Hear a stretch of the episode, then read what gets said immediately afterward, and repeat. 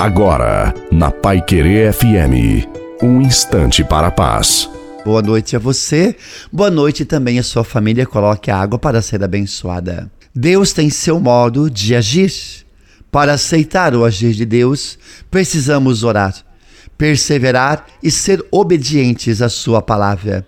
Deus nos deu sabedoria dons, força que não podem de forma alguma serem desperdiçados.